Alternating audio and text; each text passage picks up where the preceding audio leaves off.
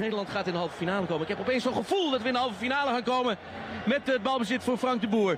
Frank de Boer speelt de bal heel goed naar Dennis Bergkamp. Dennis Bergkamp. Dennis Bergkamp neemt de bal aan. Dennis Bergkamp. Dennis Bergkamp. Dennis Bergkamp. Dennis Bergkamp. Dennis Bergkamp. Oh! Frank de Boer speelt de bal naar Dennis Bergkamp. Die neemt de bal feilloos aan. En die schiet de bal erin. We spelen nog officieel 20 seconden. Dennis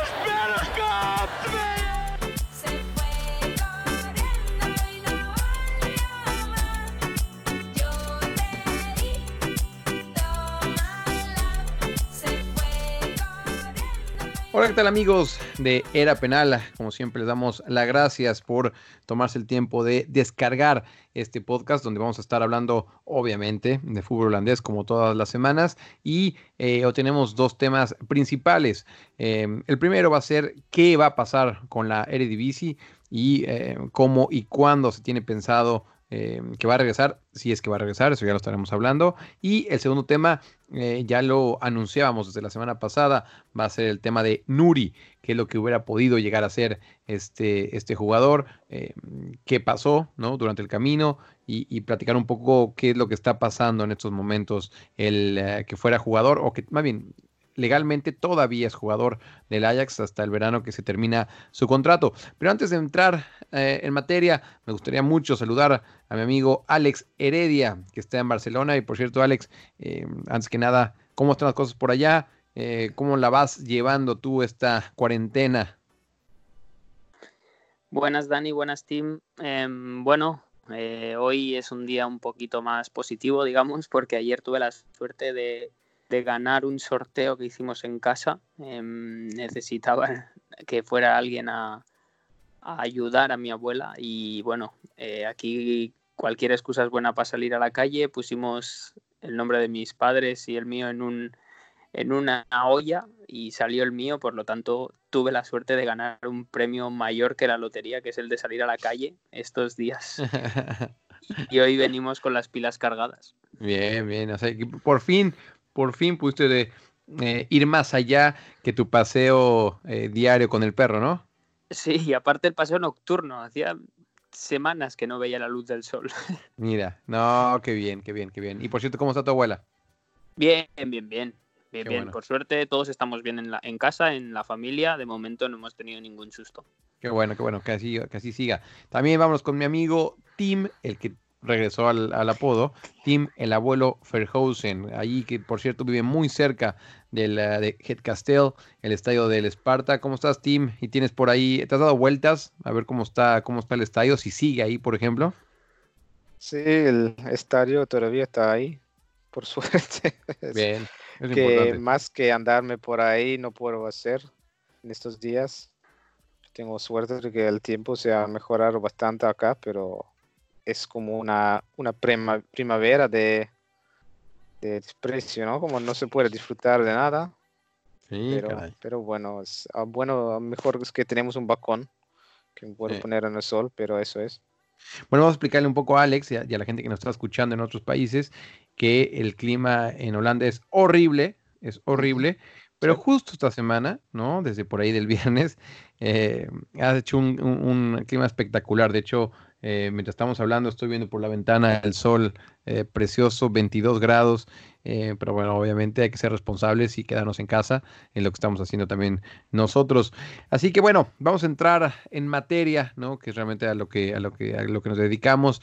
Em, la Eredivisie, bueno, pues ayer, estamos grabando un, un miércoles, ayer martes, la, K, la Bay- no, KNFA Bay, lo dije bien, ¿verdad, Tim? Sí. Perfecto.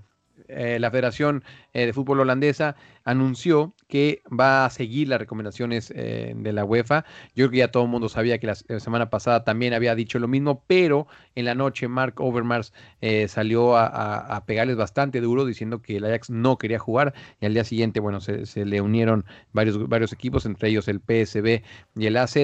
Eh, parecía que iban a tener más peso estas, estas voces, pero eh, no fue así. Ayer la Federación Holandesa dijo que se va a jugar y va a ser el 19 de, de junio cuando regrese eh, el fútbol acá a Holanda. Obviamente no ha estado exento de crítica esta decisión, eh, tanto a algunos, eh, sobre todo eh, instancias legales eh, que no tienen nada que ver con fútbol, son los que más han alzado la voz, pero me parece, Tim, que tú tienes la información más fresca y un poco más claro el esquema de cómo y qué es lo que pretende la Federación Holandesa. Sí, mm, es justamente muy nueva noticia porque como dijiste, como dices, eh, ayer por la noche tenían una reunión con los clubes que antes de esa reunión se habían puesto muy anti eh, volver al fútbol. Sin embargo, hoy surgió la noticia de que la KNVB tiene un una, una esquema bastante puesta cómo quieren arreglar la, eh, la vuelta al fútbol. O sea, como dijiste, el 19 de junio, un viernes, eso sería la, la primera fecha antes de, de, bueno, después de este perón.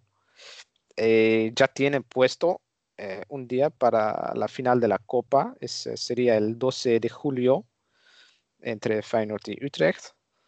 Y lo que quieren hacer es simplemente seguir jugando todos los, los, los partidos que, que, nos faltaron eh, antes, hasta el eh, principios de agosto y eh, quedarse con eh, los repechajes. O sea, normal, los repechajes duran más o menos tres semanas, quieren hacerlo dentro de una semana, o sea, tal vez solo un partido, un partido en, en, en un lugar neutral, me puedo imaginar.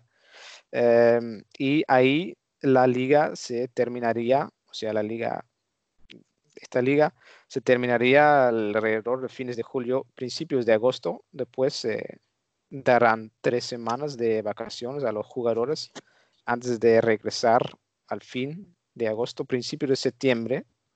Y para recuperar las fechas perdidas en agosto, quieren eh, quitarse con el parón invernal de la temporada que viene. O sea, en Holanda no se juega para tres, cuatro semanas durante diciembre y enero.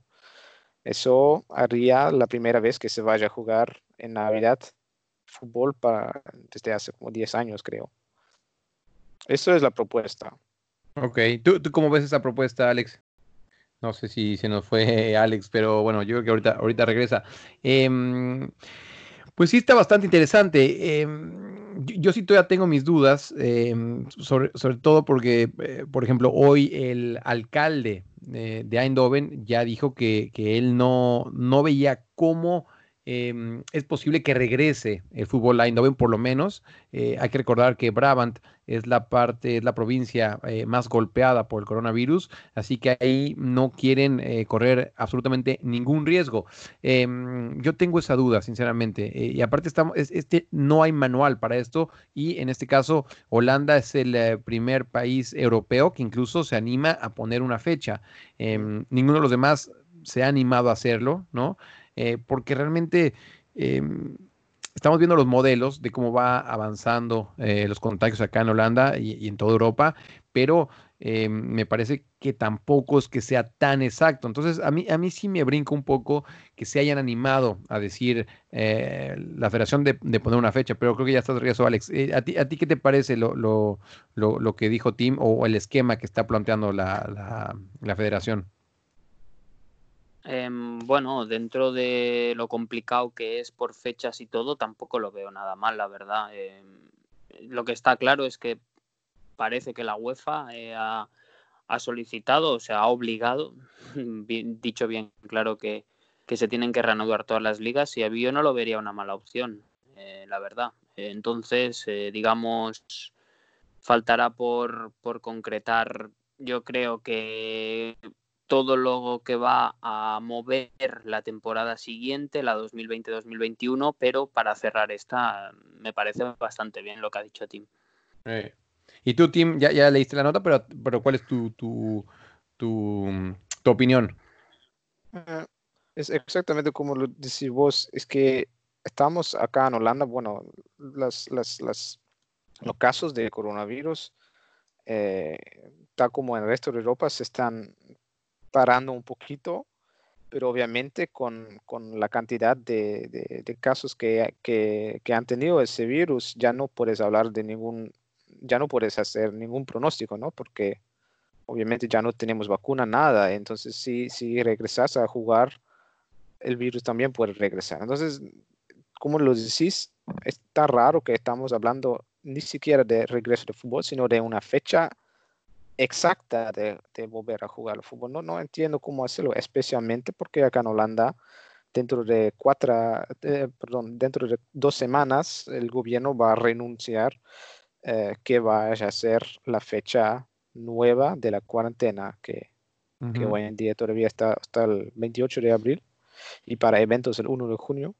Entonces van a hacer un anuncio oficial en ese día. Entonces ese día va a ser crucial para un posible vuelta de la Eredivisie. Sí, bueno, y, y también está pesando mucho que la UEFA está presionando para que todas las ligas europeas eh, sean terminadas en la cancha. Eh, la semana pasada, eh, eh, el Consejo Administrativo de la Pro League, de la Liga de Bélgica, había dado el consejo de que ya se terminara, eh, sería por terminar la liga y que Brujas sea el campeón, que no hubiera descenso, pero que sí hubiera dos ascensos. Esto se tiene que confirmar en la Asamblea General del 15 de abril. Y bueno, eh, con esto como antecedente, Holanda eh, se valentonó un poco y eh, sobre todo en la voz crítica de Mark Overmars, donde también dijo, bueno, yo, yo no quiero y el Ajax no quiere que se acabe esta liga. Va bien, en la cancha, queremos que la den por terminada ya y centrarnos en la próxima. Eh, y él ponía el ejemplo, nosotros eh, en el tema financiero, obviamente es fácil hablar para Mark, Mark Overmars, bueno, porque es el Ajax y todos sabemos que los activos que tienen hoy en día en el banco son bastante, bastante fuertes. Pero lo que su argumento es que eh, la seguridad va antes que todo y que lo económico, por lo menos al fútbol holandés, no le pega tanto como sí le pega a las cuatro ligas más importantes. Estaba hablando de la alemana, de la española, de la italiana eh, y de la inglesa, obviamente. Eh, por ahí me parece que lo que él decía, si, si no tú eh, corrígeme, Tim, pero por ahí era unos 2 millones de euros lo que le, ingresaba al Ajax. Entonces, realmente para el Ajax eso es casi eh, una propina ¿no? que, que, no, no, necesitan. Pero obviamente eh, equipos como el PEC sí es una gran fuente de, de, de, ingresos. Ahora bien, se están organizando bastante para eh, crear eh, un, un, un, fideicomiso eh, y que eso se reparta entre los equipos que, sí. que lo necesiten. Es, es un tema súper complejo, lo vuelvo a repetir, no hay manual, no hay manual para ese tipo de cosas, pero esto trae varios problemas extras, ¿no? Es decir, si determinan la liga ahorita aquí, no hay problema porque, bueno, ya está claro que se termina la liga, punto. Si sigue la liga como es lo que quiere la federación y como va a ser, porque ya lo dijo, eh, trae el problema también de los contratos de los jugadores. Así a bote pronto, eh, no ha dicho nadie nada oficial, pero así a bote pronto, por ejemplo, a ti Alex, ¿qué crees que pase con jugadores que terminan contrato o que ya estaban apalabrados con otro equipo? Hombre, eh, lo suyo sería que los jugadores pudieran acabar la temporada. Yo deduzco que, que la UEFA lo implantará así, pero es lo que decíamos antes. Eh, esto aplaza un poco la planificación de una nueva temporada. Entonces, eh, para jugadores que en Holanda hay muchos que acaban contrato, eh, o el caso más conocido como es el de Cille, que se va a ir al Chelsea, esto puede influir mucho en los planes de adaptación de, su nuevo equipo. Entonces, eh, es un tema bastante interesante también porque jugadores que acaban contrato también van a tener menos tiempo para negociar con, con próximos equipos y el hecho de que tengas menos tiempo o que estés negociando mientras estás jugando en el mes de julio o finales de julio va a provocar que tampoco tengas la cabeza 100% en el equipo. Entonces es un tema un poquito complejo también en cuanto a, a rendimiento personal y profesional de un jugador. Yo no sé cómo lo van a encarar. Sí, se viene, se viene. La verdad es que es un, es un tema súper complejo. Eh, me parece que una de las propuestas de la UEFA, de la FIFA, es que eh, el, el, cierre de fichajes lo van a alargar bastante, ¿no? Eh, incluso podría ser septiembre, octubre que se cierre em, los fichajes. Em, pero bueno, yo creo que también cada país está viviendo una realidad diferente. No es lo mismo lo que se está viviendo aquí en Holanda a lo que se está viviendo en Italia o en España. Así que a mí me cuesta mucho creer que en España o en Italia tengan las garantías para regresar en junio a, las canchas. Yo, creo que es casi imposible. Entonces, este es un tema de la UEFA. Entiendo también que la, la, la voz de estas cuatro ligas eh, más poderosas tenga mucho peso, ¿no? Pero sí creo que cada país es un caso diferente y la UEFA, en lugar de amenazar, bueno, tendría que mostrar un poco eh, de comprensión, eh, porque yo creo que el accionar de la UEFA desde que empezó el coronavirus ha sido lamentable, ha sido muy malo, eh, no ha sabido ser ni empático, ni, ni, ha sabido leer bien los momentos. Entonces, eh, sí, la verdad es que creo que ha dejado mucho que desear. ¿Algo más de este tema, Tim, que quieras agregar? Mm, No, bueno, otra vez me- mencionas todo lo que, lo que mencio- quiero mencionar. No, la cosa es que la fecha de 3 de agosto es como la, la fecha de ahorro de la Mm. UEFA, ¿no? Que quieren que todos los contratos se... Bueno, en, en lugar del 1 de junio normal, o, no, per- perdón, el 30 de junio, que es normal, sería la fecha de terminar, quieren re- cambiarlo a 3 de agosto. Pero entonces lo que decís vos, si en países como Italia y España quieren volver a jugar la liga y bueno, ni siquiera se puede pensar que eso se hace, pero en el caso de sí, no, va, no van a poder terminar antes del 3 de. Entonces, eh, no, es, es, demasiado difícil. No hay ninguna organización eh, en cuanto de, de la UEFA, solo hacen sugerencias. No hay ninguna, bueno, obviamente eso fue la, la reunión que mencionaste sobre, de los cuatro ligas, pero es demasiado difícil también jurídico Mm. para seguirlo. E- es- sería bien para seguir jugando acá en Holanda, pero eh, ya. ¿Y qué? ¿Y qué entonces? Entonces, no, ya, no sé. Otra Eh. vez, como lo dije la última semana, es mejor parar acá y tener ese fondo y ahí. Sí, la verdad es que... eh, También como, como, como deportista profesional, ¿cómo después de parar jugar para tres meses, hay que recargar las pilas para seguir jugando en una liga que ya terminó por tres meses? cierto. ¿Dónde estamos? Ah, estamos en el tercer lugar. Ah, ok, bueno, ¿cómo es el Feyenoord? Que, que estaba ganando semana por semana por de, de noviembre hasta marzo. Y ahora van a cambiar. No es la misma liga. Sí, sí, sí, no, tal cual, tal cual. Aparte, bueno, se, se van a jugar partidos amistosos, porque bueno, ya, ya lo platicamos. En teoría, el plan es que a mediados de mayo regresen a los entrenamientos y las primeras semanas de junio sean los partidos amistosos. Es, es realmente una eh, el inicio de la inicio la temporada, tal cual, ¿no? Entonces, este. Sí, yo, yo, yo también soy de la idea que lo mejor hubiera sido hacerle caso a, a- a los equipos holandeses y dar por terminada la liga. No va a ser así, pues bueno, eh, vamos a, a- a ver qué es lo que pasa. Pero bueno, vamos a hablar de eso en otra ocasión. Por lo menos esto es lo que está pasando ahora. Si les parece bien, vamos a lo que sigue.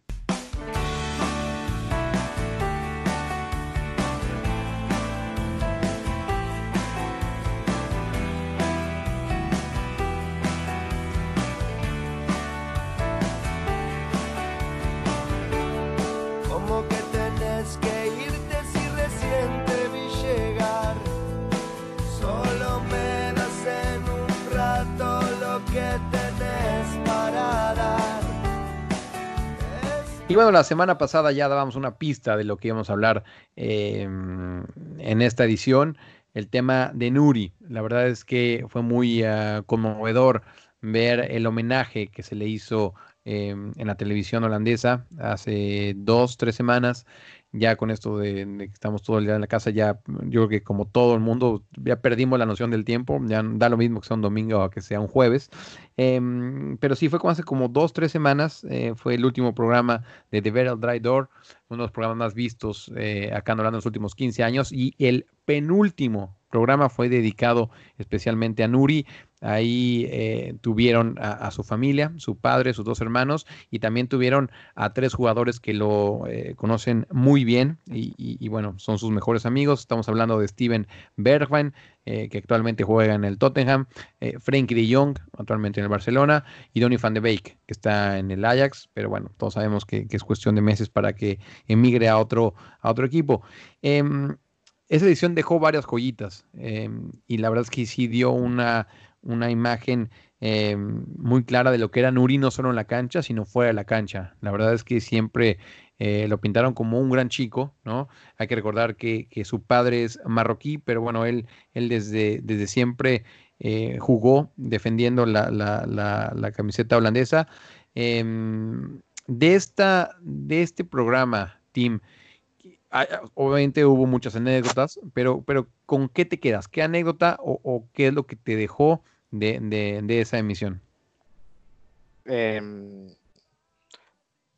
para empezar, obviamente por la coronavirus, la- el estudio estaba bastante vacío, entonces ya estaba conocido que iba a ser una transmisión muy emocionante, ¿no?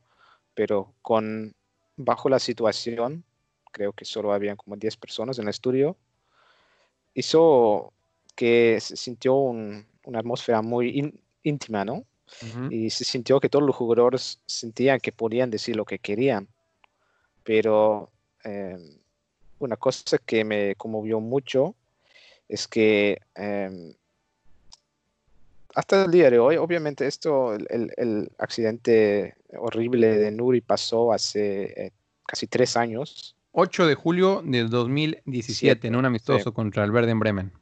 Sí, Y después de ese día nunca se ha surgido ninguna foto, imagen de, de Nuri. No, no es que necesitamos verlo tampoco, ¿eh? Pero eh, para mucha gente es muy difícil entender exactamente cómo se está haciendo. Eh, la gente sabe que, que- que está en la cama y que sí está presente, pero eso es toda la información que tenemos.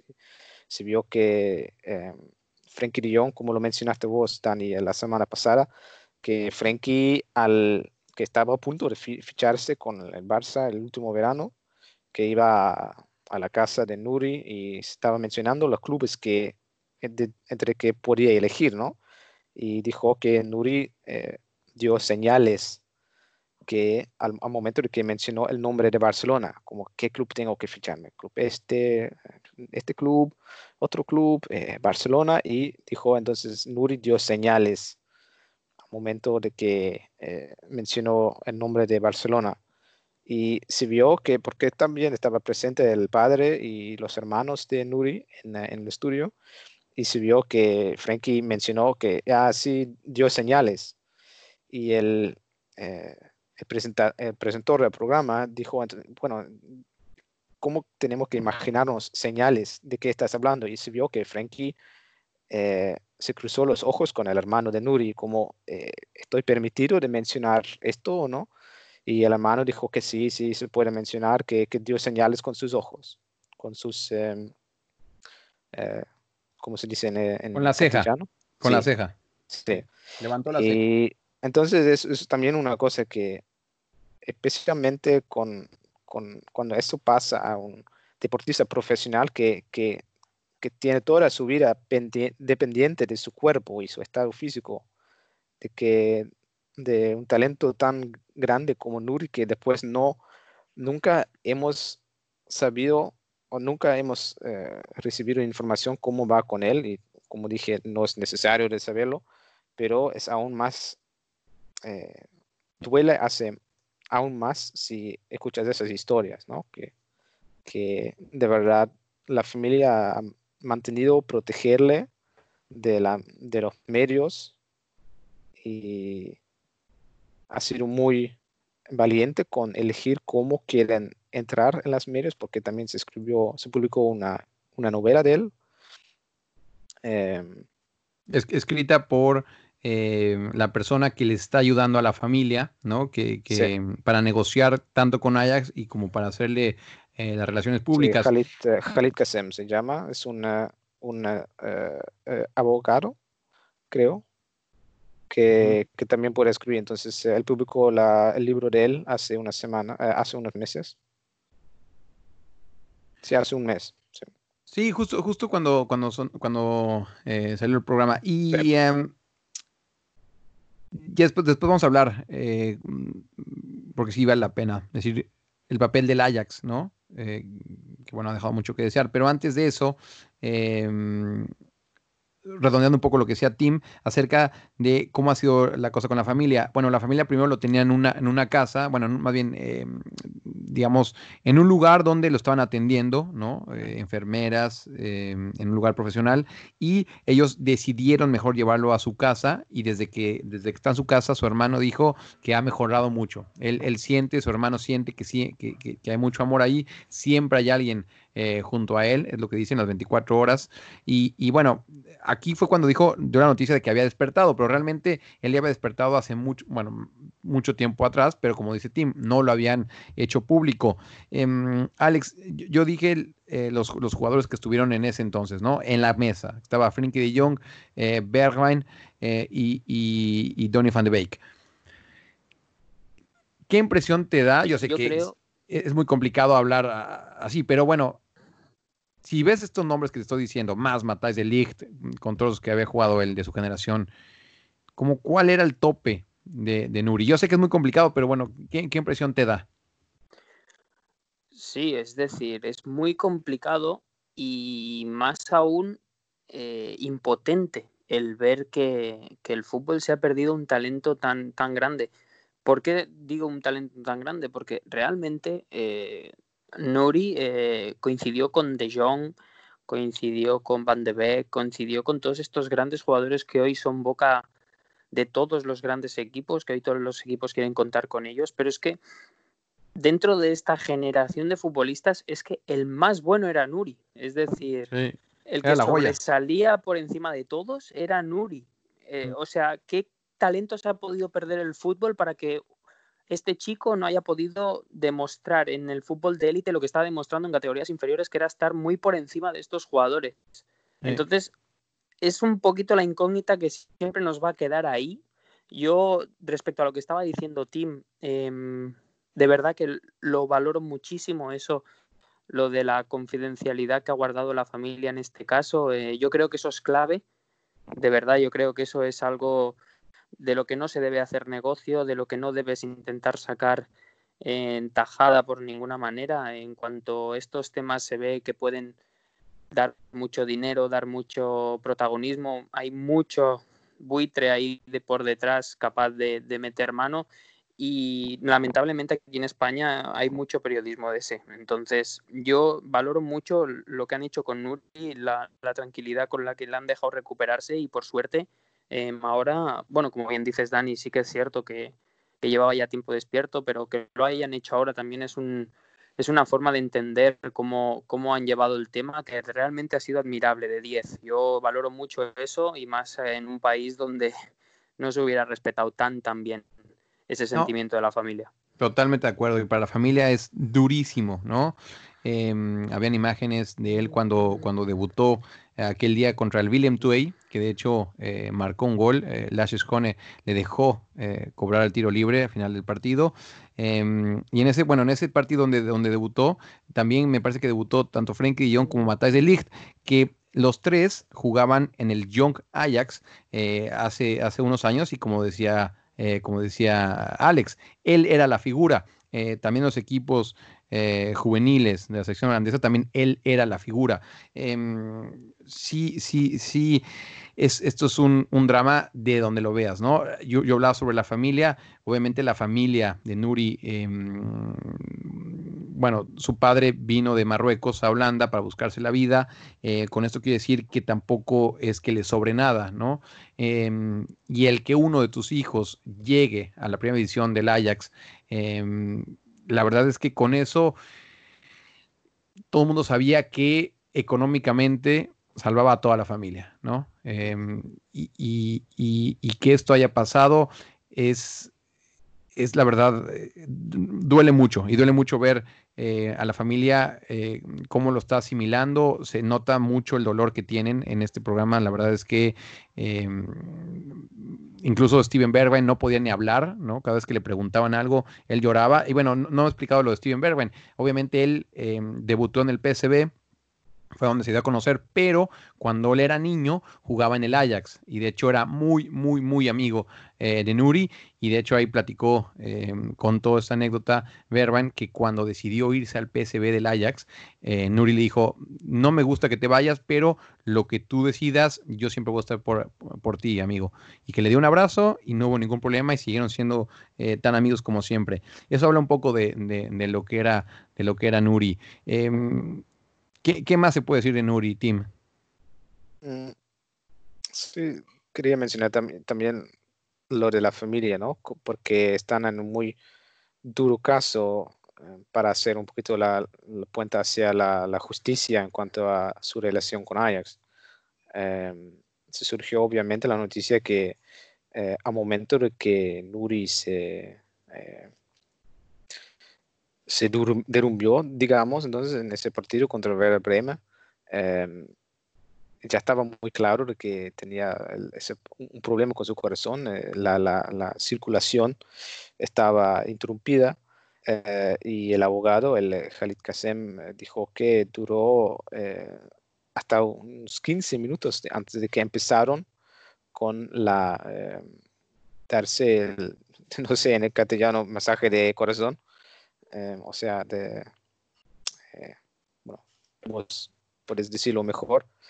Eh, Reanimarlo, quieres decir. sí, exacto, exacto. La reanimación duró unos 15 minutos antes de empezarlo y esos son minutos críticos en ese momento. Y obviamente sienten que el Ajax no solo no ha hecho seguido el papel médico, sino también no quieren llegar con una noticia sobre ese asunto.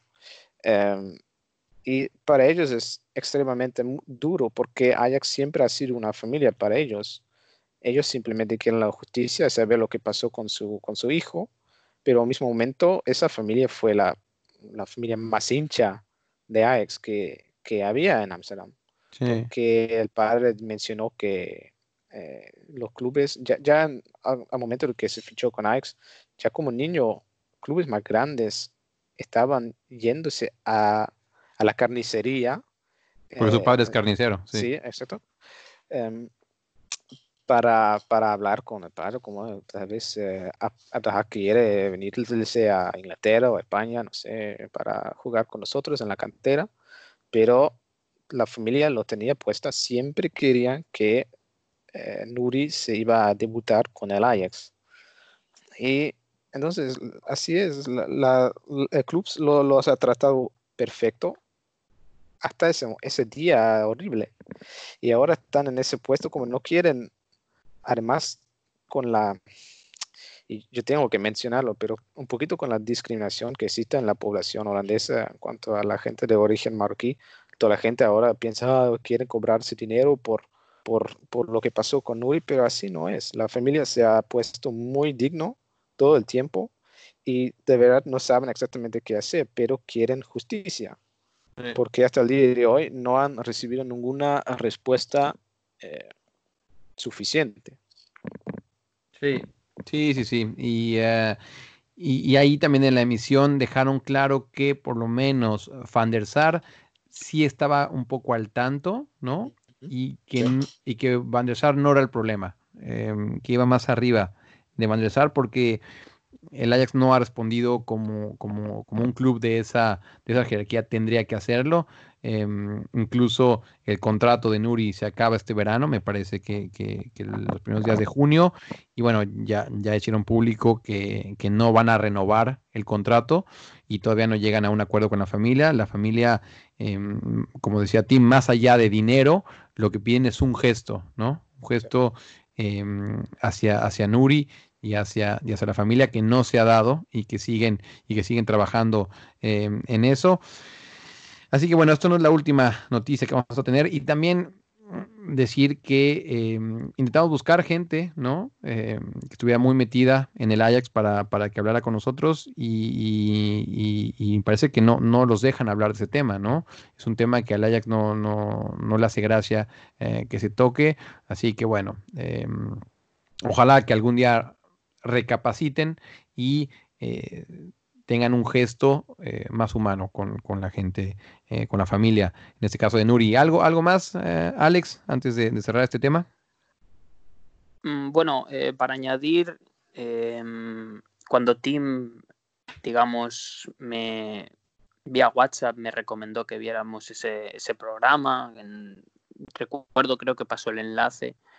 Em, digamos que yo por Twitter intenté traducir lo que yo entendía, lo poco que entiendo de holandés. eh, son todas estas anécdotas que, que habéis dicho y tal. Lo único que mucha gente en reacción a eso, la pregunta que yo recibí es si volverá a jugar Nuria fútbol. Em, hay que dejar claro que yo creo que eso, eh, ese camino ya es imposible de retomar para Nuri. De hecho, Sí. algunos especialistas dicen que le puede costar años el volver a andar, el volver a, coger ritmo para, para poder vivir solo. Entonces, digamos que el mundo del fútbol es bastante improbable, puesto que el jugador ya tiene, me parece que son 23 años. eh, entonces, si te va a costar coger ritmo para, para poder vivir normal, imagínate para, para coger eh, ritmo de competición de élite. Entonces es un poco eso, era dejar claro que se nos acabó el futbolista que, prometía. Y luego em, el libro este que, que han sacado ahora, el que de momento está solo disponible en holandés, eh, tuve la suerte de que me dijeron que en breves saldrían las ediciones en inglés y en español, ya que también mucha gente pregunta a ver si se puede adquirir, pues calculan que antes de verano o incluso en verano estará disponible en los tres idiomas, así que todo el que quiera saber un poquito más de Nuri va a tener en sus librerías esa oportunidad. Qué bueno. Sí, eso es una buena noticia y sí, sí, sí, sí vale mucho la pena. El libro yo todavía no, le, no lo he comprado, pero eh, estoy seguro que en las próximas semanas, ahora que tengo mucho tiempo, lo voy, lo voy a leer. Así que bueno, ahora sí, si les parece, vamos a lo que sigue.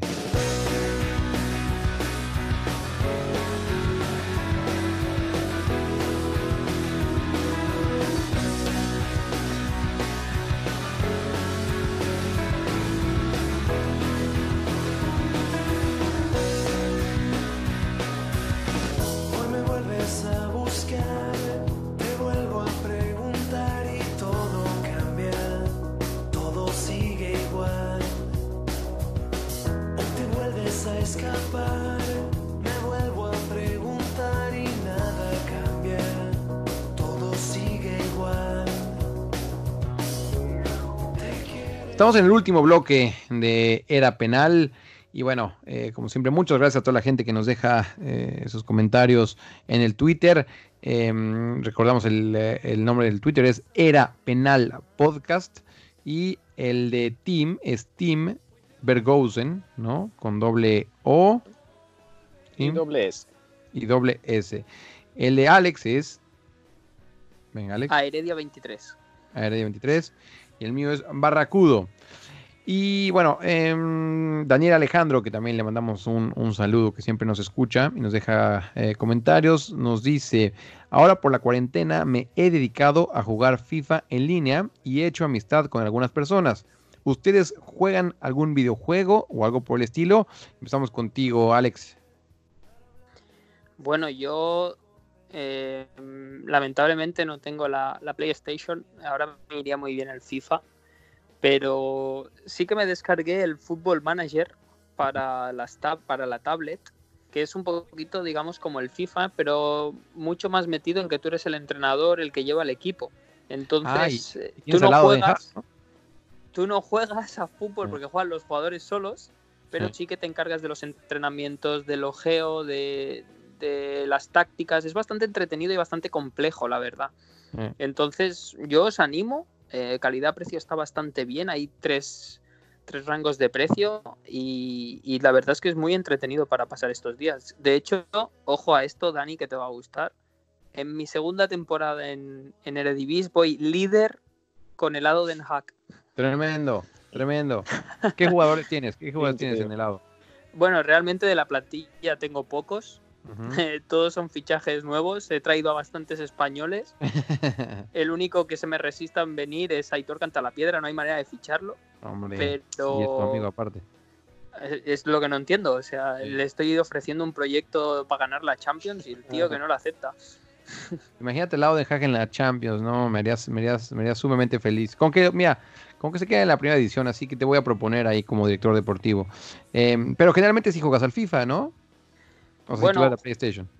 Jugaba, sí, sí, era, era el único juego que tenía durante el año, la verdad. Sí, sí, sí, sí, sí me acordaba. Eh, ¿Tu team? ¿Algún videojuego? Bueno, el Papá Noel siempre me pasó, entonces nunca he tenido un PlayStation o nada así. Entonces siempre como niño tenía que cambiarme a juegos en el computador.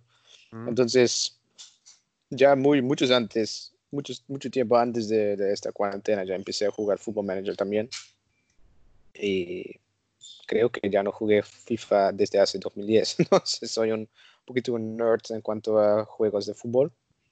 Y en Fútbol Pero- Manager, ¿cuál, cuál fue, ¿cuál fue el equipo más exótico que hayas podido levantar?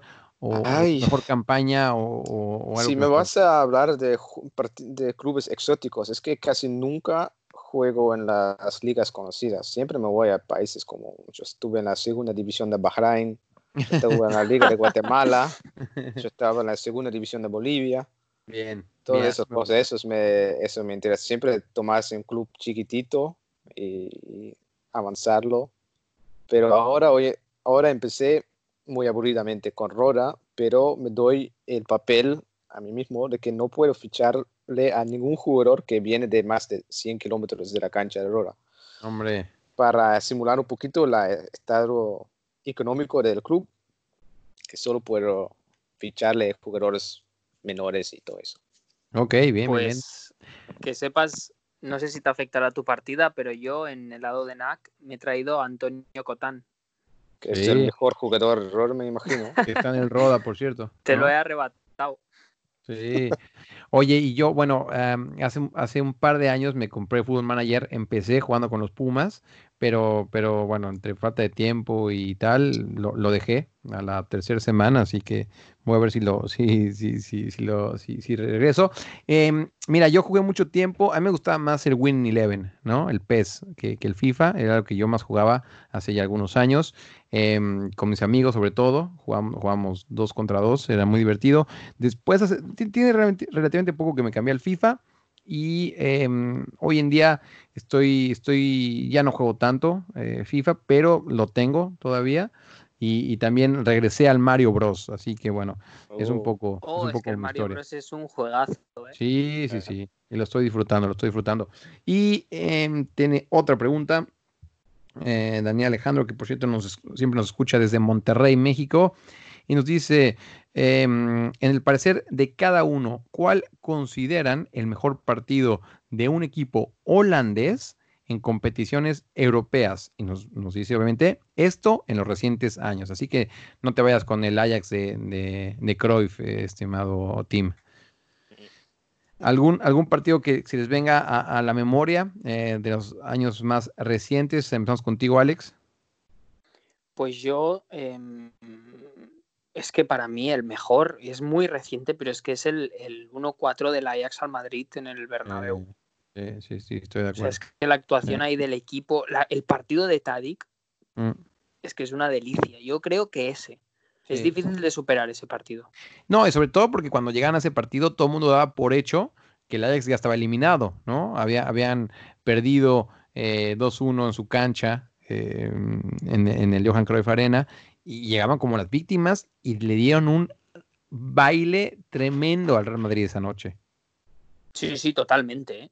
Y, dándole la vuelta a la pregunta, el peor partido que yo recuerdo también contra, contra el Madrid, que el Madrid ganó 2-0 al Ajax, creo que fue en 2010, Mm. y que 2-0, pero que podían ser 9 o 12 goles. ¿eh? Y para mí ese fue el peor partido en competiciones europeas. Sí, sí. ¿Y tú, Tim? Y no vayas a decir el Roda Milán de hace no, no, 84 no, años. no, no. No, ¿Estamos habla- hablando de Eurocopa o Copas Europeas? No, Copas Europeas, Europa League, Mm, Champions mm. League, ¿no? No, yo también estaba pensando en Real Madrid, pero entonces eso es demasiado fácil. Entonces yo tengo que pensarme Vete muy rapidito. Ajá. Yo, tam- yo, yo también, lo- los partidos que jugó Ajax en los cuartos y semifinales de la Europa League en 2017. Eh, Sí, fue un Eso también fue a bailes contra el Lyon y el Schalke. Sí. Creo que Ajax tenía que jugar los primeros partidos todos en casa. Y entonces para estar seguros para la- el partido de vuelta lo colearon a todos, creo. que Ganaron como 4-1 dos veces, algo así. Mm, Eso mm. fue Sí. también, eso fue el inicio de, de, de, de los jugadores como De Jong y, y Van de Beek y De también Nuri. Bueno, Mm. No jugó tanto en esa temporada ya, pero sí. Todo, sí, estoy de acuerdo. Y, y bueno, para, obviamente yo estoy de acuerdo con Alex y todos estamos de acuerdo con Alex que, que realmente ese de Real Madrid en Santiago Bernabéu. Pero bueno, para cambiar un poco la respuesta, yo me quedo, eh, digo, no es que haya sido un gran partido, que lo hayan jugado tan bien, pero fue muy espectacular el Chelsea contra el Ajax de esta temporada, de esta temporada Champions League, que, que estaba eh, jugando muy bien el Ajax en, en Stafford Bridge. De hecho, yo tuve la fortuna de estar en el estadio. Iban ganando, si no me equivoco, 4-1 y Sí. llega esa Sí. jugada, la más rara que yo he visto en mi vida, ¿no? Que en una jugada te expulsen a los dos centrales y te marquen un penal en contra. Yo, yo jamás lo he visto eso. Y de hecho, obviamente, yo creo que esa jugada en particular le costó al Ajax no avanzar. A, a- a la segunda ronda de Champions League, porque si ganaba ese partido, eh, el Ajax ya estaba casi, casi calificado para, para jugar octavos de final. Así que esa jugada en particular, que le expulsaron a, Feldman, a Danny Blind y les marcaron un penal, dejaron, dejó fuera al, al, al Ajax. Pero ya estamos entrando obviamente en, en- en- en- en- en cosas hipotéticas que, que no pasaron. eh, pero bueno, en estos tiempos de coronavirus todo tiene un porqué, ¿no? Por lo menos lo que dicen por acá. Y em, hay que recordar que el Valencia, eh, que fue el equipo que pasó junto con el Chelsea, le tocó jugar contra el Inter de Milán. Y ese partido en particular, el que se jugó allá en Bérgamo, em, afectó seriamente, ¿no? En contagios de coronavirus, tanto al- a los aficionados de- del Atalanta, los aficionados de- del Valencia y a varios jugadores del Valencia.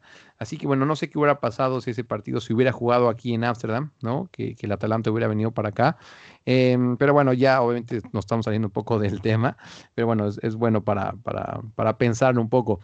¿Algo más, amigos, que les haya quedado en el tintero y que quieran, que quieran compartir con la, con la, con la afición?